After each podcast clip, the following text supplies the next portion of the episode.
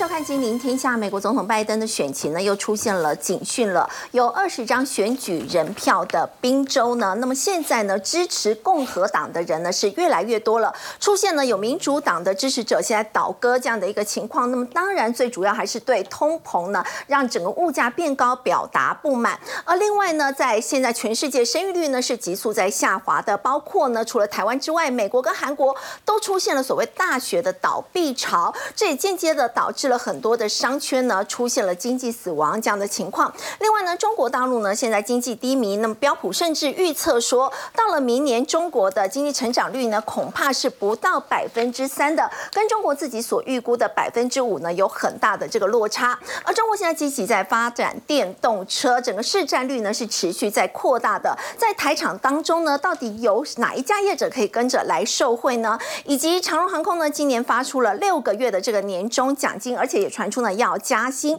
那么长荣呢，现在呢，甚至还要抢攻金字塔顶端的这个课程呢。那么推出了这个跟米其林三星主厨来进行合作。整个航空业呢，接下来还会持续有这个续航力吗？我们在今天节目现场为您邀请到东华新经济政策研究中心主任陈松兴。大家好，资深分析师谢承彦，肥好，大家好，资深分析师林有明，大家好，资深分析师王应亮，肥好，大家好。好，我们先请教陈彦哦，被视为是明年美国总统大选最重要决战州，也就是宾州，它有二十张的选举人票，但现在为什么会出现呢？越来越多原本支持民主党的选民，他们现在都跳槽到共和党了。拜登完蛋了，为什么？因为现在不到两成的人对他的施政是满意的，嗯，不到两成呢。对，那你这样未来接下来要竞选，你怎么顺利的拿到这个选民的票？而且你刚才讲的滨州，很多人既然换，他们可以这样换党，你知道？我本来民主党，我现在改登记，我在共和党。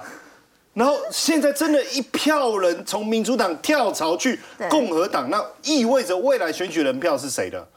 嗯，反正不管你共和党推谁，我推他就选上了嘛。那为什么宾州这么重要？过去美国这么长的一个总统大选的一个历史当中，只有两次，就是在宾州没有拿到票的人可以选上，只有两次。宾州很重要，对。连川普那一次都是因二零一六年都是因为顺利拿到宾州的票当选，嗯，然后拜登也是拿到宾州的票，对，打败川普，是好不好？所以你看现在哦，连拜登都开始 他们跑去这个宾州啊，开始跑了。为什么？哎，如果从统计学、从历史的角度来看，宾州这个摇摆州最后是谁胜出，好像就决定谁会胜选。可是现在我刚才讲到的现象，我不是开玩笑的，很多原来民主党的支持者，就他民主党员，他现在既然就改登记为共和党，我问你怎么办？嗯，怎么办？而且宾州本来就是决战州啊，对，我觉得那两次应该是一个统计学上面的一个极端的一个误差，嗯，所以没有人会说啊，因你看那两次还不是这样，没有人会这样想，所以拜登怎么办？去注意哦。那你看英国金融时报说只有百分之十七，百分之十七，这数字真的很低哈。美国选民不到两成呢，好低哦。对，呃，我跟你讲，如果大部分人对这个财务状况都觉得。哎，你看到只有比拜登上任时更好，那百分之八十三的人是不满意，我可不可以这样讲？对。那如果是这样，拜登有办法连任吗？我相信很困难吧，对不对？因为他的怒气，他可能就把它发这个发这个发挥在这个这个投票的投票上，对不对？好，对。那消费者信心指数年增率十七趴，哎，这不错啊，年增嘛，消费者信心有年增嘛，可是比二零一九年低了百分之三十。哦，所以消费的低迷、消费信心的不彰，我觉得会是压垮拜登这次选情最最最可怕的那个稻草。所以感觉美国通膨有下来，但其实美国选民对拜登不满还是主要是来自通膨。对，因为你看嘛，你利就是你现在的财整整个经济政策是错误的嘛，利率调升了嘛，你要打通膨嘛，可是你调升利率，你没有。有没有达到通膨？当然是有了。嗯，可是你也打击了消费者，不是吗？对，一样嘛。你看，十一月一号到十二月二十四号，零售销售的成长只有三点一，太可怕了。为什么我要讲可怕？十二月二十四号是圣诞节，正常来讲，我们从感恩节假期就过去，美国人的消费习惯是持续的。哇，买礼物，买礼物，消费，吃火鸡大餐，叭叭一一狂消费，对不对？嗯。为什么今年没有？不是没有，还是有，可是成长力道也未免太小了。好，购物者在圣诞，而且都在找促销，哎，对找最后一刻的优惠，等等等，好，太可怕。然后呢，小摩也去统计哦，现在他们客户手上的现金只能撑十二天，十二天，这就代表大家的消费的过去，不管你说疫情傻币也好，不管是过去累积的这些储蓄也好，我几乎要消耗殆尽了。平均是十五天哦十五哦，天，对，十五天以后他就没有钱了。所以请问他会等没有钱再来决定要不要做什么，不要做什么，还是现在就开始了？是我相信大部分的人现在已经开始在决定，不是我要做什么，而是不止我可以做什么，还有我不要做什么。你看对。纽约的餐饮业现在一波的倒闭潮，十二家餐厅歇业。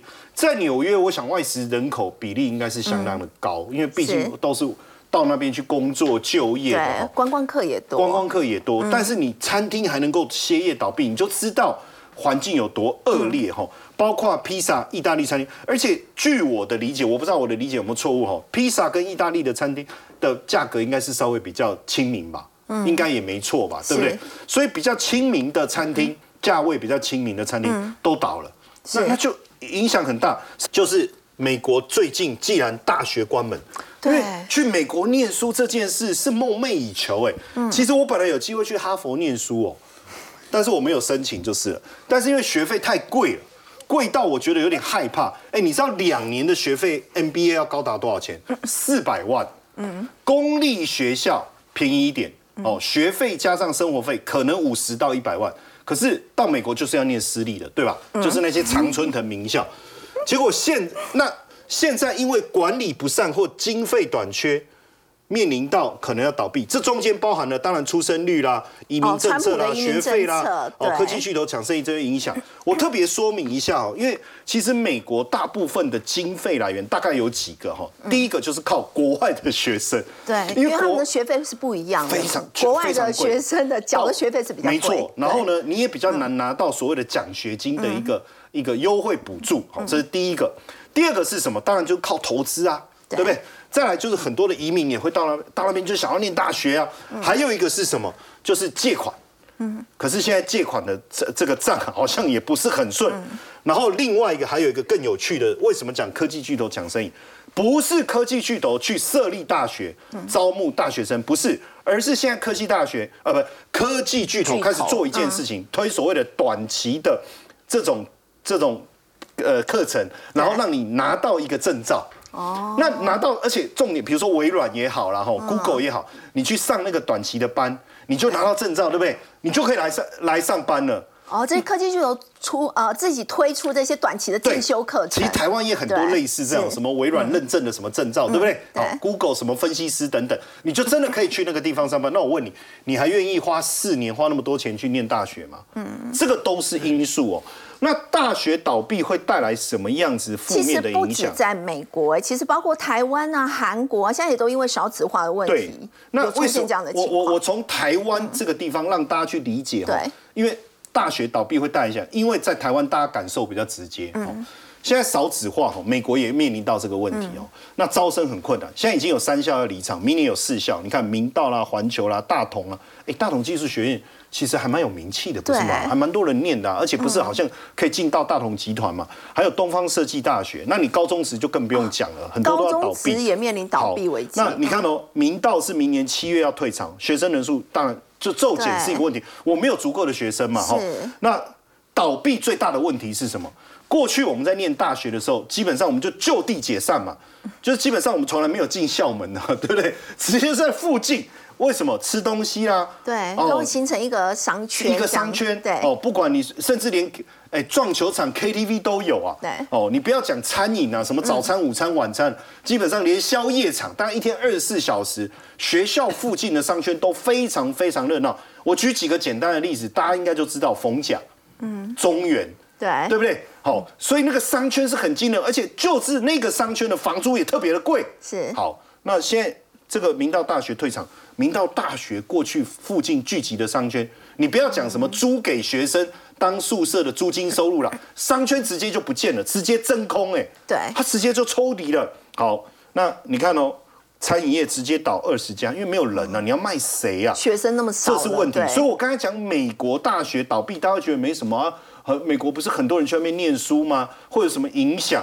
可是我光从台湾的例子你就发现非常严重。好，是只有美国跟台湾吗？我再给各位看哦，这个是东亚日报哈，它的一个报道，大学接连停办哦，商圈死亡。哎，你看他们认真报道台湾的大学是不是？不是啊，不是啊，他讲这个是在讲哪里？韩国啊，韩国现在也有大学倒闭潮，没错，他嗯说到二零四六年，你也不要觉得说二零四六年离现在很久，久可是实际上它的过程是陆陆续续在发生，有一半的大学会消失，一半哎，一半哦，一半哦。二分之一的对，一半的消失，大学一半的大学消失哦，那就代表没有人要念呢对，没有人要念。好，那大学危机是不是地区危机？是嘛？第一个，大学生的消费力其实真的很强。嗯，我要讲大学生的消费能力真的很强。第一个，大地区的消费力直接真空，我讲真空抽离就不见。对那你有一半的大学不见，是不是有等于等同于全韩国有一半的商圈消失？嗯，大概这个逻辑哦。那地区大学关闭，商圈就死亡，人口减少一定会加快。嗯，因为这些店家没有收入，你就要再生一个，他他看也很不愿意了吧，对不对？因为经济没有办法负荷。好，你看去年全南韩的立全南韩立大学关闭后，不止空置的房子变多，咖啡厅、炸鸡店都面临这个生存问题。好，那然后觉得说美国、亚洲，对不对？对哎，我再给各位看一下。好，我不知道呃有没有参加过 PISA，像你你们这种优秀的，应该都有参加过这个 PISA 的鉴定。嗯。这个就念披萨是不是？我本来想要念，我怕我念错。O E S，因为这个是二零哦，好像很早两千年开始吧，他们就一直在做这个，就是国际是学生的能力评量计划，包含了什么阅读能力，嗯包含了数学，还有科技，对不对？解读了三个，然后去测量分数的状况，嗯然后你等于是说你这个这个国家你的学生的国际能力如何？这样，二零二二年现在很多国家大概呃六十几个还是到八十几个国家参加，然后那个参加的人数非常非常的多。好，然后呢，你看哦，这个许多国家分数是持续下滑，已经破了二十年的历史新低。这代表意思，因为他找的都是十五岁的，嗯，十五岁的学生，所以当你的教育教育呃水平持续往下，那如何？那又怎样？第一个就是我刚才讲，念大学的意愿不是就变低了吗？好，那你的商圈消费能力受影响。第二个，其实最直接的，他们有评估说，只要你的教育水平持续的下滑，会拖累经济的发展。嗯，现在台湾、日本、韩国、立陶宛还算是我们的教育体系还有韧性。我就举德国。德国现在在数学、阅读、自然科学成绩一直往下降，这是德国 Info 精英研究所自己讲的。他说，教育成果从来没有出现过如此严重的下滑。长远来看，到世纪末的时候，德国的经济的产出损失高达十四兆欧元。所以大家不要觉得好像学生的这个经知识水平比预期来的低，对经济没有影响，其实影响很大。很大，所以不总结啊，不管是美国也好，台湾也好，还是韩国还是是德国，我们还是得去想办法重视整个大学教育环境的问题，不然未来我们台湾可能也会面临经济下滑的风险。好，刚陈彦带我们看到呢，现在不只是台湾，包括美国、包括南韩呢，甚至在欧洲呢，都有出现所谓这个大学的倒闭潮，它影响所及呢，其实也会直接对整个经济造成冲击。不过我们说到经济，我们来关心的是对岸中国大陆，现在呢。对于中国的经济成长率，我们要请教陈主任。中国自己预测嘛，在明年应该是有五趴的成长率，但是标普看得很低哦，认为三趴都不到，只有百分之二点九而已。呃，我先说明一下啊，其实中国要对二零二四年真正经济成长的目标啊，要到明年的春天才会正式的定出来。不过一般预期可能就是还是维持在五五趴5%，对，嗯因为他们的国务院曾经有个报告，如果五趴以下的话，失业率太高就会有社会事件啊。不过因为我以前就是在标普服务的啊，所以我的老东家。他们的这种评估报告，我是蛮有信心，我知道他是怎么做的啊、哦。所以基本上是中国的数字，因为它这个灌的水分很重啊，嗯。包括纽约的联邦准备银行在九月份出了一个报告，就是说中国的数字啊，就算你相信它是真的，你把它回归去推的话，它可能还是高估了两个百分点，也就是说，号称有五点几，可能只有三点几，因此呢，会落差这么大。哎对对对，实际上还不管它正不正确。那现在一个大问题啊，就是说标普这次提出来，中国有可能地产的危机啊会持续下去。那它的影响所及在哪里呢？我跟大家解释一下啊，中国的地产危机是一个泡沫。那泡沫谁造成呢？是银行。我们看这黄色的，就是银行的放款的规模；那这黑色的，就是影子银行。影子银行主要是信托了啊。是。那你可以理解一下，从二零零八年金融危机之后，中国银行业的资产规模成长了快五倍。世界最高了，美国同期大概只有一点七倍，但是这个不打紧哦，它的影子银行等于是不受规范，因为银行是高度管理嘛，不受规范的影子银行，像信托业的话，你看到它叫的二零一六年的时候是银行放款的三分之一，就可以理解说它等于是说完全放水了。所以中国为什么资产泡沫会这么大？是因为是说他们监管有点刻意的用债务去支撑它的经济成长。那这个问题在哪里呢？因为刚好这两天。又有一些的这个信托公司啊，暴雷啦，要换。比如说，我们这里面给大家看，银行的问题很严重，很严重，因为它影子银行主要以信托为主，大概有六十七家了啊。那昨天宣布的倒闭的是四川信托，它就是要跟你换，那就是说你只能拿回到四成而已。我们从从这个图可以看得出来啊，它的信托里面啊，不良资产最高比例八十五点五大业啊，从这里面看得出来，最差三分之一以上像这个这起，这里面很多是银行的子公司，然后有十三。三家没有公告，换句话说，没有公告一定是更差了，可以这样保证。那如果你的不良资产哦，你愿意公告都已经有三分之一的话，其实你很可能你随时就可以倒闭。那如果影子银行跟银行里面都承受的话，那它未来这个二零二四年它的不动产的泡沫应该要继续呃有看到一些暴雷的可能性。我们来看下一页，我来跟大家说明一下，房地产的这些呆账就转移到金融是是是金融业这个就是他们的乾坤大挪移啊。大家可以从这一个图可以看得出来啊，在二零二零年的时候，银行业对不动产的放款啊，我们看的话，发现有相关性在，因为它的销售大概来讲是这么高，不动产开发商他需要销售才会有现金的收入，对，而且那个这个是很重要，因为它只等于是说无利率的存款一样，因为他们不需要。那个转移他的所有钱，到二一年到二年到去这个今年二三年，可以看得出来，它的销售直线的下滑。对，那直线下滑就表示他根本没有现金，他去跟银行借。那赖账怎么办呢？他们的政府部门啊说啊，你要展延呐，或者是说借新还旧。那我们来看这边这个图，让大家看一下。嗯，你看一看到银行的呆账为什么一直在上升？对，这银行上升的意思是什么？新高了。对，那就表示说。不动产开发商的呆账收不回来，另外一个指标说银行的净收益，我们讲叫利嘛，你从这边看，对对对。你看到这边来啊，这是什么概念呢？是一点八，是最起码，其实要两个百分点啊才会算结。那它是大概是一点七左右。简单的概念就是说，银行哈，你们存款我们要付利息，我跟同业拆借要付利息，我基本上运营开个店也要付一些资金，还有呢，我们基本上还有呆账的资金成本，你把它加起来之后就不止两个百分点。也就是说，它目前的银行实际上用这个数字来看，是应该是平均不赚钱。那它的银行非常多，我们可以理解就是说，大银行也许分母比较大，感感觉没那么明显。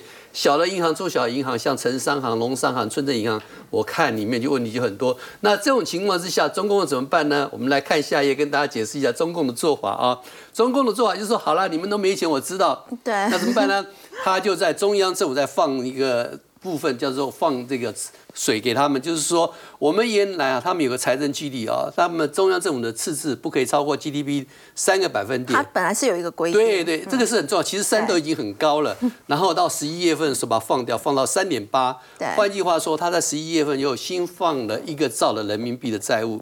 那去给地方政府，因为那些根本就过不去了。他只是在拖延。对对对对对。那么除了这个之外，还要理解一下，就是说他其实给了一个兆还不够，所以呢，最近这几天又发发布了一个新的这个规定，他把明年地方政府可以发债的额度，今年可以提早给他用。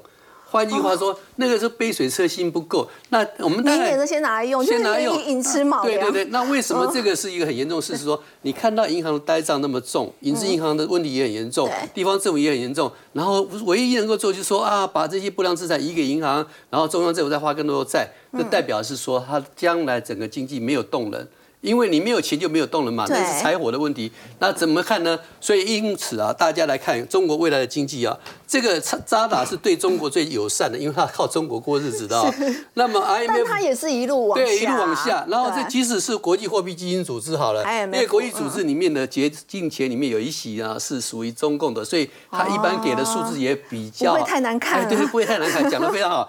然后摩根斯丹利最近开始觉醒，说中国不行了。哎，摩根斯丹利看得很悲对啊，观哎对，，所以基本上哈，对。大概这样看下来的话，未来两年、三年都可都是一样，中国不太可能看到经济的成长，即使有，那就是纯粹做数字。可是其实 GDP 的计算没有很难，我们要回推回去就知道。那也就是这个原因哈，我们今天要跟大家讲，有人说中国经济不会日本化，我跟大家讲，如果它现在都说有通缩啊，就是像过去的日本一样，对对，它其实啊最好的情况就是日本化。为什么说呢？因为呢日本化就是是说我的债务都在系统里面，对没有办法解决，可是就是拖慢我的经济成长。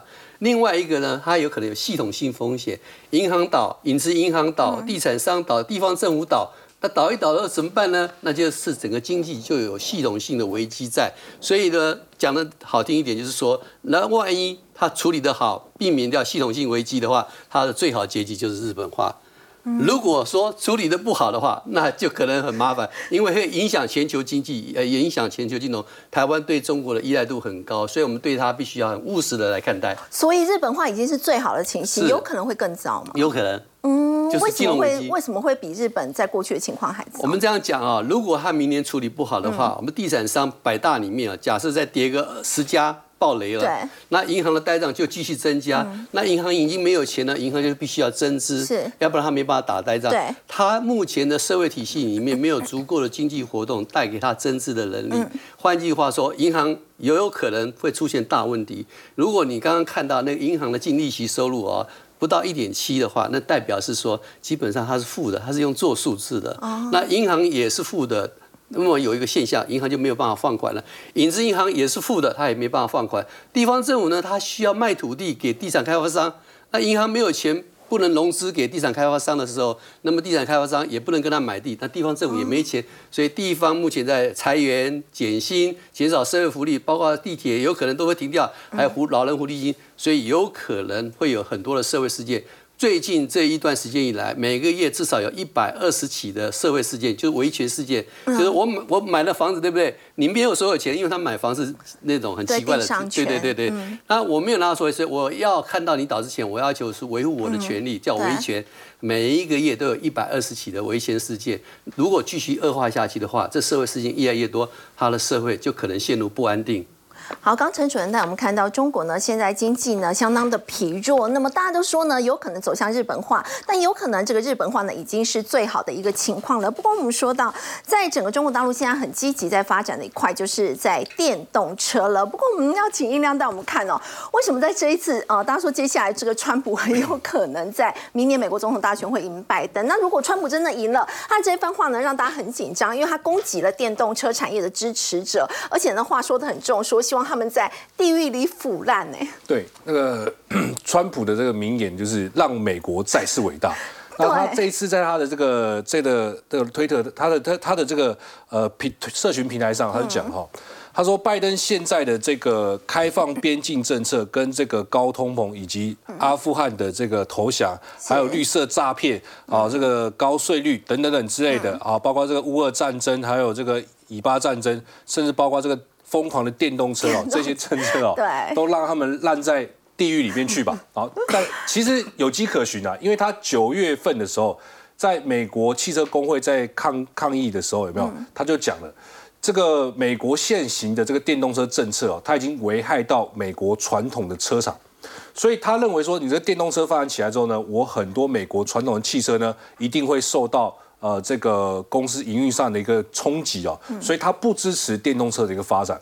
那美国的民众来讲的话呢，其实也是一样有迹可循，因为我们可以从这个福特的经销商来看的话，就会发现福特的经销商竟然有一半在明年哦，他是不想要卖电动车的。他不想要卖。福特在这个之前有宣布嘛，在二零二六年要砸五百亿，要投资所谓的这个电动车产业。对但是你现在会发现哦，他已经开始缩小电池工厂的一个设置计划包括减少支出等等对。感觉起来他好像有点不不太想要卖，所以代表说，其实美国民众现在对整个电动车的支持度来讲的话，其实并没有大家想象中的那么高。尤其是如果川普再重新上任的话对，他可能会大砍补助，那美国民众更就、就怎么样，更不想要去买电动车。那中国大陆所以呢中国大陆就趁就有机会胜追击了趁胜追追击嘛，因为你可你从这个呃 Counterpoint 的研究显示哦，今年第三季呢，全球的这个电动车呃销售数量来讲的话，还是一样增长的在二十九趴。嗯，那中国的电动车市场呢，大概只有增长十一趴，但是目前来看的话呢，它还是全球最大的一对个市场。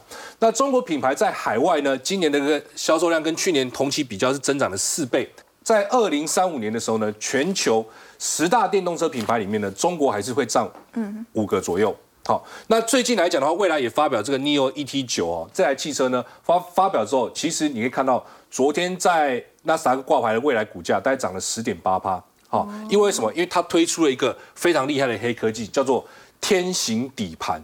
多厉害呢？就是说，他有做个测试哈，他在这个车头前面呢放了三层的香槟塔，然后呢就开始呢前面有很多的障碍物，它车就开过去，你会发现前面香槟塔跟那个藤原豆腐一样都不会倒哎、这香槟塔是非常稳的、哦 很稳，因为它只有四个轮子在动，这是它的天行底盘厉害的地方。所以目前来讲的话，中国这个电动车的黑科技还是非常非常厉害。那日本厂商就开始急了嘛，所以日本厂商其实觉得以前觉得日本发展电动车算比较慢的，他对现在是要急起直追了吗？他想要急起直追，因为日本政府也意识到，哎，我可能传统燃油车到后面搞不好卖不动了，所以他现在日本政府就带头做一些补助的动作。那车厂的部分呢，自己也很争气，也很积极。像最近在泰国哈，因为泰国是东南亚最大的这个汽车出口跟进口国。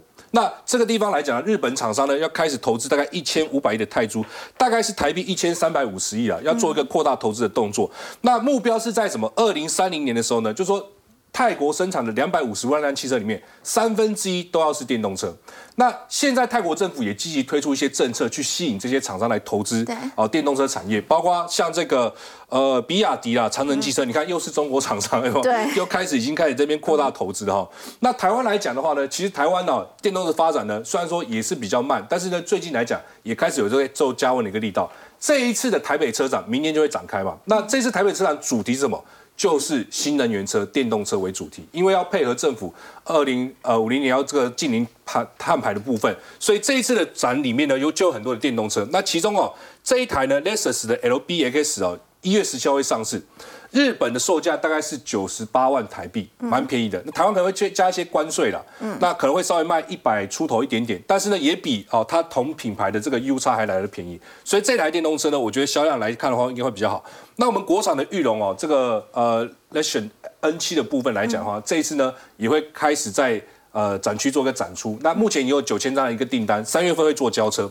那其实我比较讶异的地方在于说，哎，除了这个电动车厂商之外呢，你会发现，哎，这个充电桩市场哦，也大家开始抢了。对，做连这个做板卡的精英啦、印泰啦、维新哦，都来抢。维新对，大家可能会觉得很冲击。哎，这些做这个、这个板卡的厂商怎么会来抢这个充电桩的商机呢？但是维新这次真的有参展，它就整套的输出，包括这个你的车牌进进场的时候，这个停停车停着是因为。搭上这个商机，所以它最近股价有涨一波嘛？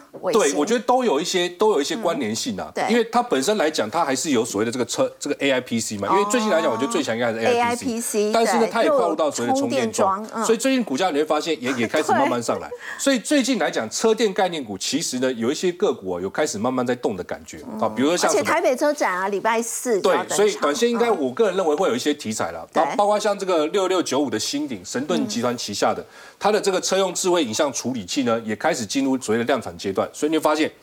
最近的股价走势呢，也是一个相对的一个强势哦。然后再来，你就看到六二三三的旺九，旺九它其实哦，这个传感器呢，它是丰田的一个供应商，嗯哎，最近股价也创了近期新高。那我觉得这个飞鸿的部分，谁可以留意一下？因为飞鸿的董事长认为说，明年充电桩的业绩还会成长五成。再来就是说，它其实有 AIPC 的题材，它它有业内。最高功率三百三十瓦的这个 NB 的这个充电器，所以我觉得股价还在相对低档区哦。飞鸿的部分呢，后续来讲的话，应该是可以做个留意的。好，殷亮刚刚带我们看到台北车展明天就要登场了，那么相关的这个车电概念股呢，已经开始发动了。我们再来关注的是台股，台股在今天是开高走高，突破了一万七千八百点，是续创今年新高。要请教有明哥，眼看万八真的就在眼前了。对，今天很多人在问我说万八会不会到，我说只差一百多点了，你这个时候让我猜的话，当然要猜到啊，对不对？因为当初我们有提到，就是说下来应该要补缺口，好，所以原则上的话跌破了很多人的眼镜，我眼镜也去换了，所以现在目前看起来的话，指数在一路往上走的过程中，哈，今年有一个比较特殊的一个状况，就是纯股变标股，啊，所以你说奇怪不奇怪？现在目前看起来，十二月份的股票型的 ETF，我念个数字给各位听，增加了七百一十六亿。当然，这个不含债券呢，只有含股票的部分。债券的部分增加的部分是两千多亿，哈，那大家都跑去买债了。但是股票也增加了七百一十六，但是呢，这七百一十六亿的这个股票型的 ETF 里面都不是主题型的，很多都是什么高股息的 ETF，占多少？六百八十八亿，所以百分之九十六，吧几乎都是买高股息。对，所以现在如果你跟人家讲说零零五六、零零八七八、零零九二九、零零九二九，如果你不知道的话，真的你好像感觉你没有。做过股票一样，对对，现在这些股票的话，我说纯股都变标股了哈。那目前看起来的话，各位可以去想这个行情哦，在上去的过程中，你看成交量完全没有，对，很怪，对不对？你看哦，外资其实哦有一搭没一搭的在买，但当然单日它的买超可能一百八、两百这样子给你买下去，可是。它都不是连贯性的，然后呢，它被动式的操作跟着美股在走。那整体十二月外资买了一千一百一十八亿，那到了二十四号以后，外资就越来越停了，因为它就要放假了。对，但这一段时间里面，变成是说很稳定的都是投信在买。那你看投信连续几天这样子一直加码，加码了多少？整个十二月一百七十亿。各位不要觉得一百七十亿很少哦，我们要回头去想，这个 ETF 的钱也是投信的钱呢，对不对？也是投信的钱。那如果说有人去申购了基金，基金变变成了 ETF，ETF 再去买其中的股票，对，所以它其实就是变成一个杠杆，一直乘数在走，所以这一些的内资就把整个的台股往上垫高，这第一件事情。第二个的话，十二月份对这些高股息的 ETF 来讲是换股的大月。换股的大约，因为有很多的高股息 ETF，尤其是比较有名的那几档，都是在十二月有换股。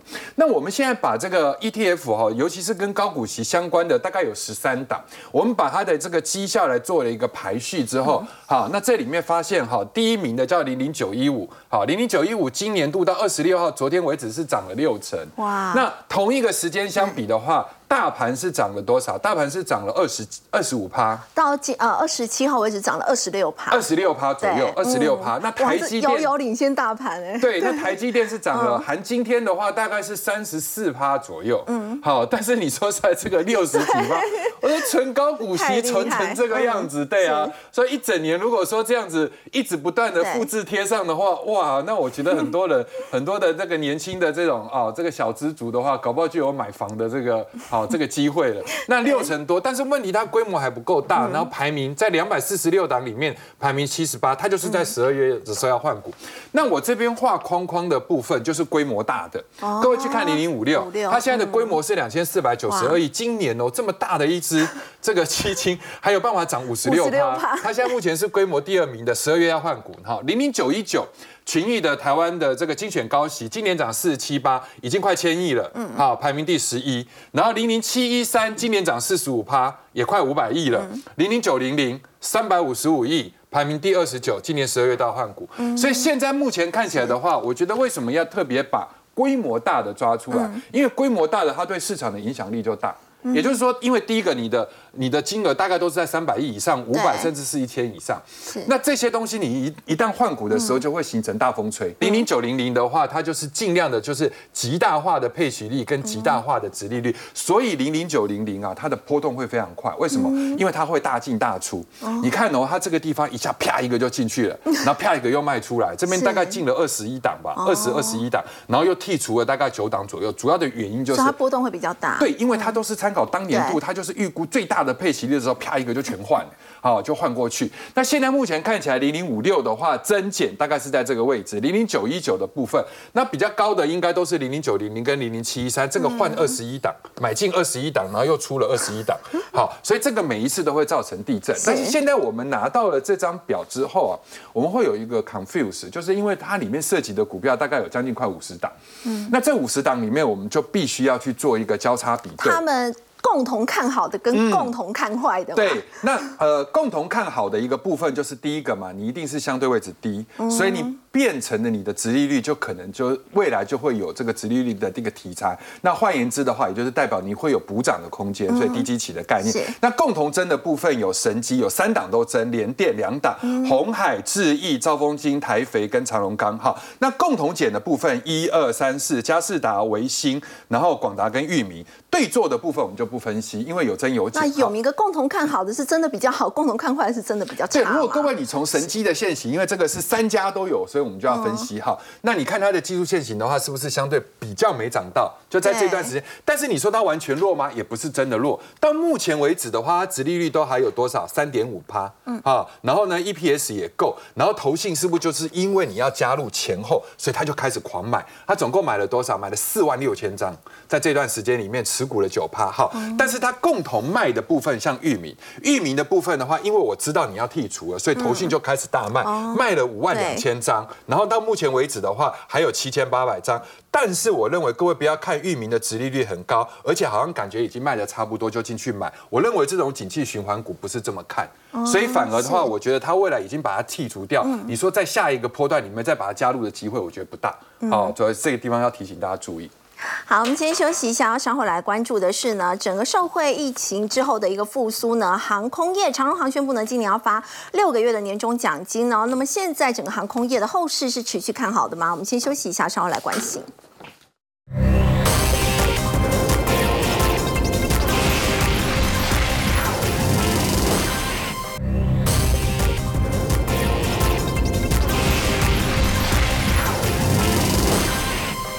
好，在社会疫后复苏，我们看到整个航空业哦，陈业真的非常的好哎。长荣航今年有六个月年终奖金，这已经打破了 K 董张国伟过去时代的一个记录了。之前好好好像有新闻，不是传说他们的机师好像要抗议还是怎么样？结果哎，我不知道是不是这个原因啊，还是我误 误误误听了哈。但你看哦，他现在年终奖金打破这记录，因为过去只有四个月。他这次一口气拉高到六个月，还要加薪，不止年终奖金，年终奖金其实也是一次性的嘛，重点是常态性长期。哎，明年地勤空服加五千呢，然后飞行员就机师嘛，最多加两万到两万呢，哎，这个很可怕哎哈。那当然，我们去看最近整个长龙航空，我自己最近在划这个机票。确实，它的票价相较于其他的航空公司确实比较高，嗯，所以那但是那他愿意，他可以开出这么高，相对比较高票价，代表客人还是可以接受嘛，对，所以高票价、高载客率，哦，成绩非常好，赚多少？一百六十三点九七亿，哎，今年呢，缴出这么亮眼的成绩单哦，那你看，二零一零年是一百二十点一七亿，所以创破纪录了，哦，破纪录了，主要是因为疫情过后，票价一直下不来。然后呢，班机我看也都是真的几乎很快，你没有去抢就客满哦。那当然跟长龙的航空的服务是不是也有直接的关系？哦？你看要抢顶级客群，不得了！喂，坐头等舱，我曾经坐过头等舱去马来西亚，然后先到贵宾室享受一餐，吃到我吐了以后，我再上去。坐班机还有牛排可以吃，我 说不行，我吃不下。然后重点是他还给你一张票，你过海关的时候，哎，既然我通关不用等，哎，省了一个多小时。所以你看，做这种所谓的头等舱，其实头等舱还有分哦，商务舱再上去桂冠舱，桂冠黄喜桂冠。我们现在讲的这个面包啊，你不要想说面包又怎样，它的新春菜单，在飞机上面，你只有你吃得到这个丽香草莓面包。面包烘焙冠军所推的这位王鹏杰，哎，你说你下飞机以后你要去哪里买无所谓嘛，在飞机上只有我吃得到，你不觉得就是尊荣吗？对不对？星空传说牛牛三宝面，哎，只要你做了这个黄喜桂冠章，他再送上一杯手摇的，哎，空姐手摇的，你想想看，哇，这喝起来应该都不一样，百香金椰鲜果茶，好不好？哦，当然，我觉得不止这样了，就是说大家。为了这个呃零碳排的努力哦，现在航空公司，尤其是长航，他们开始航空业是碳排大户，真的真的，所以它也嗯启动了永续航空燃油，不是加了油可以一直飞一直飞了哈，就是为了环境而努力哦。那因为这个成本很高，它比传统燃油高三倍。可是真的可以减少哎百分之八十的碳排量，所以他们现在在规划哦，到二零二五年百就占比哈，永续航空燃油百分之二，然后再生能源百分之十，会一路拉高到它会逐年提高，对逐年提高哈，到百分之十跟百分之五十。二零五零年就完全近零碳排，哇，那不得了哈！当然，这样对全球的永续环境确实是有帮助。当然，讲到坐飞机哦，因为接下来大家要出国，因为现在空中的交通量已经恢复到百分之九很多。航空都开始瞄准高端现在大家都要抢的是高端旅游市场哦，所以你去看哦，这个叫呃 Beyond 哦，它的机舱只有四十四个座位，为什么？不是飞机很小，是它只有头等舱，没没有头等舱以外的舱型，没有经济舱没有没有，连豪华经济舱都没有，这个厉害，这个厉害，他完全瞄准豪华旅行，因为他说这个需求很高啊，哎。他说比新冠疫情还高出百分之二十。我们来介绍一下哦，大家注意一下，未来出国的时候怎么选哦。第一名，新加坡航空哦新，航它有嗯这个，它就哎，你看有有床哎。你要对滚床单，这个不是问题啊！你说可是是单人床，没关系，你买两张头等舱的套房，他帮你两张并在一起，你要盖棉被纯聊天都可以了哈。这个是阿迪哈德哦，他的这个第二名哦，嗯这个你注意看哦，哎，他有起居室，就是我们所谓的客厅，然后有房间，还有淋浴间啊，这是坐飞机吗？跟饭店没有差这个别，这个根本就是在饭店，而且你要你还起床在床上吃早餐，没有问题啊，没有问题。然后这个阿联酋它是第三名，这个可以淋浴对不对？第二名可以淋浴，第三名也可以淋浴，水疗哎因为大大家去想哦，你坐长长途疲劳对，顺便洗个澡，这是很舒服的一件事。所以登飞机前就不要洗澡。哦，登上飞机再来洗，因为太厉害了，在飞机上洗澡，哎，这个真的是很奢华的事情。你要知道飞机的水资源有多么缺乏，嗯，对不对？所以这是唯二的，就就是中东都唯二的。然后再来是法国航空，法国航空更厉害的地方在，它虽然第四名，当然里面的一个奢华可能比不上前面阿联酋啦，哦。但是它有一个很厉害的，就是候机室顶级之外，对它还帮你做一个叫小型客机的接驳。因为你到了法国以后，你要到欧洲其他地方，戴高乐机场两个半小时之内，它帮你载过，它再帮你送过去，你不用自己想办法处理交通的问题。汉莎航空哦，它还帮你安排个人的秘书。哦搭飞机有个人秘对对对，书不知道是不是坐在我旁边陪我搭飞机，当然应该不是啊，应该是帮我处理事情啊。然后包括米其林的这种呃星级料理，这个很不容易啊。一般米其林餐厅你没有半年、一年以上预约是吃不到的哦。我们讲这个星宇航空，我觉得真的很厉害。你看这个按摩，这里面是台湾的，对不对？你知道这个按摩椅哦是什么样？是 NASA 太空科技零重力。对不对？帮你设计，你躺下去好像漂浮在太空的感觉。请问一下，这样的头等舱，你要不要好好享受一次？哦，所以我觉得接下来的这个奢华航空应该会代表。疫情过后航空业真的是还是真的是后市收益。是真的不错。好，我们先休息一下，稍后来看。随着新冠疫情步入尾声呢，其实现在 PCB 供应链前进泰国现在也非常的积极哦。那么现在全球前三大软板厂呢都到泰国去插旗。我们先休息一下，稍后来关心。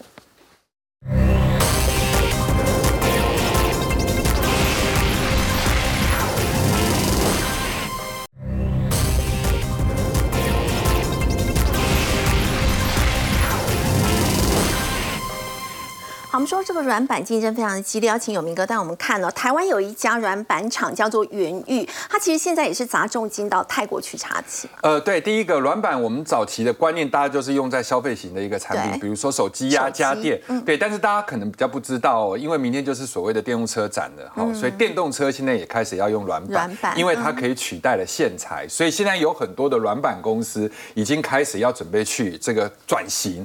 那当然会去泰国这件事情的话，不光只有前三大，包含像元玉这一家公司，你看起来好像是一个名不经传的一个公司，可事实上这家公司我觉得它是非常小而美的。第一个，它是十多年前就已经做到军工笔电，因为笔电要做到军工的话，一定要耐摔，所以耐摔的话，就是你的产品品质一定要有一定的一个耐渗度。然后第二个部分的话，公司本来就是在做线材，但是呢，二十多年前的时候开始跟日本合作转型，然后从线材开始少量的去做一些定制化的东西。西，然后慢慢的开始往软板这边走，然后初期做的是所谓的笔电代工，下一个阶段里面电动车市场这就是一个关键。好，接下来大家要特别注意一件事情，因为他在昨天十二月二十六号的时候，他代子公司公告，公告什么呢？他在泰国买了一块地，投资一点四亿的泰铢，大概新台币一点二亿，取得了一个土地，二零二五年要准备投产。好，很多人一看到了二零二五年，就会觉得说，哎，时间还蛮久的，对不对对？还有两年感觉起来是蛮久。好，我先念一个数字给各位听。华福当初在三十块、二十块左右的时候，他说他要在这个地方去呃这个盖厂。好，盖厂的时候，那个时候都没动，等到它营收出来的时候，才开始从四十涨到一百以上。但是后来慢慢的，巨祥说他在桃园观音买了一块地的时候，要准备盖厂，连量产都还没有的时候，股价就已经从五十涨到最近的七十五了。所以现在这个时间点上，大家会回过头来更积极的想，如果你没有订单，你怎么敢在二零二五年的时候，你怎么敢在这个时间点你去买这块地？所以现在大家就开始在去想这件事情。好，那如果以第三季的状况来讲的话，大概是赚二点二点五元，但是业内业外加起来的话，大概全年可以赚四块。所以各位有没有发现，它的软板里面很多都已经开始转到电动车的部分？那我们来看股价的部分，在软板最近涨了一只股票叫旭软。好，那旭软的母公司就是巨祥，巨祥所以巨软是跟着巨祥在涨，但是旭软本身没有跨足到所谓的电动车。那真正的元域呢会比较接近。那元域的概念是因为第一个它做军工，军工的一个笔电，军工笔电最近涨了一只股票，就是我们刚刚分析的神机。然后第二个部分的话，它又跨足到电动车，所以它是双题材。第三个部分的话，今年有机会可以赚到三块半以上。所以它现在的值利率是四点六趴，进可攻退可守。如果泰国全线满产的话，加进去的话，EPS 可以贡献四到五块，就是不含原先的三块半，就可以再增加四到五。所以它有可能，如果真的未来的订单假设是更明确，这个能见度更高的话，它是一家可以赚到六到八块以上的公司。所以我觉得以现在的股价大概四十多块来讲的话，为什么最近大家开始慢慢去找这种低息型的公司，就是这个道理。好，我们先休息一下，稍后来看到的是啊，英特尔在 AIPC 的加持之下呢，今年股价涨幅其实是超过八成的。那么还有哪一些概念股在这个时间点可以上车呢？我们先休息一下，稍后来关心。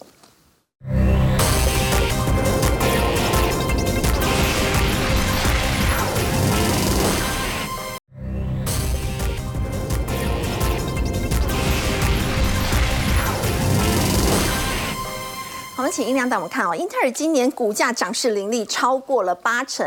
那么最主要是因为我们刚刚所聊到 AI PC 的部分嘛。那么现在还有哪一些概念股呢？也可能搭上顺风车。好，是，其实英特尔最近的利多真的还蛮多的、哦，包括今天这个也传出来，这个联电要把十二纳米的这个技术哦，对，转给他那转给他，对，这个联电就有机会拿到一百亿的这个权利金哦。那我算过，贡献联电的 E EPS 大概零点八元左右。那其实对联电的股价来讲，呃，它的获利来讲是蛮补的哦、所以它今天你会发现，联电今天很强哎 竟然今天就像我们讲，纯出现在感觉起来就纯股有点变标股那种感觉 你看，它也成功的把这个呃这个缺口给它填填息完成哈。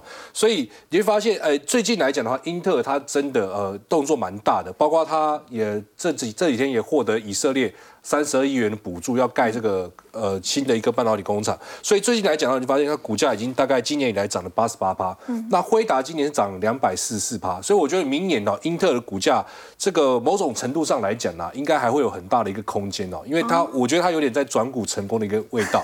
那英特尔如果继续涨的话呢，对对。台北股市哦最直接受惠的一些股票，我觉得就是什么，就是 AI PC 相关的概念股。所以最近大家可以发现到，当你看到英特尔股价在涨的时候呢，哎，无形中你会发现台北股市里面。宏基啊、人保啦、华硕，对哎，股价呢也是越走越高。对好，因为英特尔已经发下豪语吧，这个两年内要卖一亿台的这个 AI PC，所以呢，这相关的这个供应商都会有机会做个带动。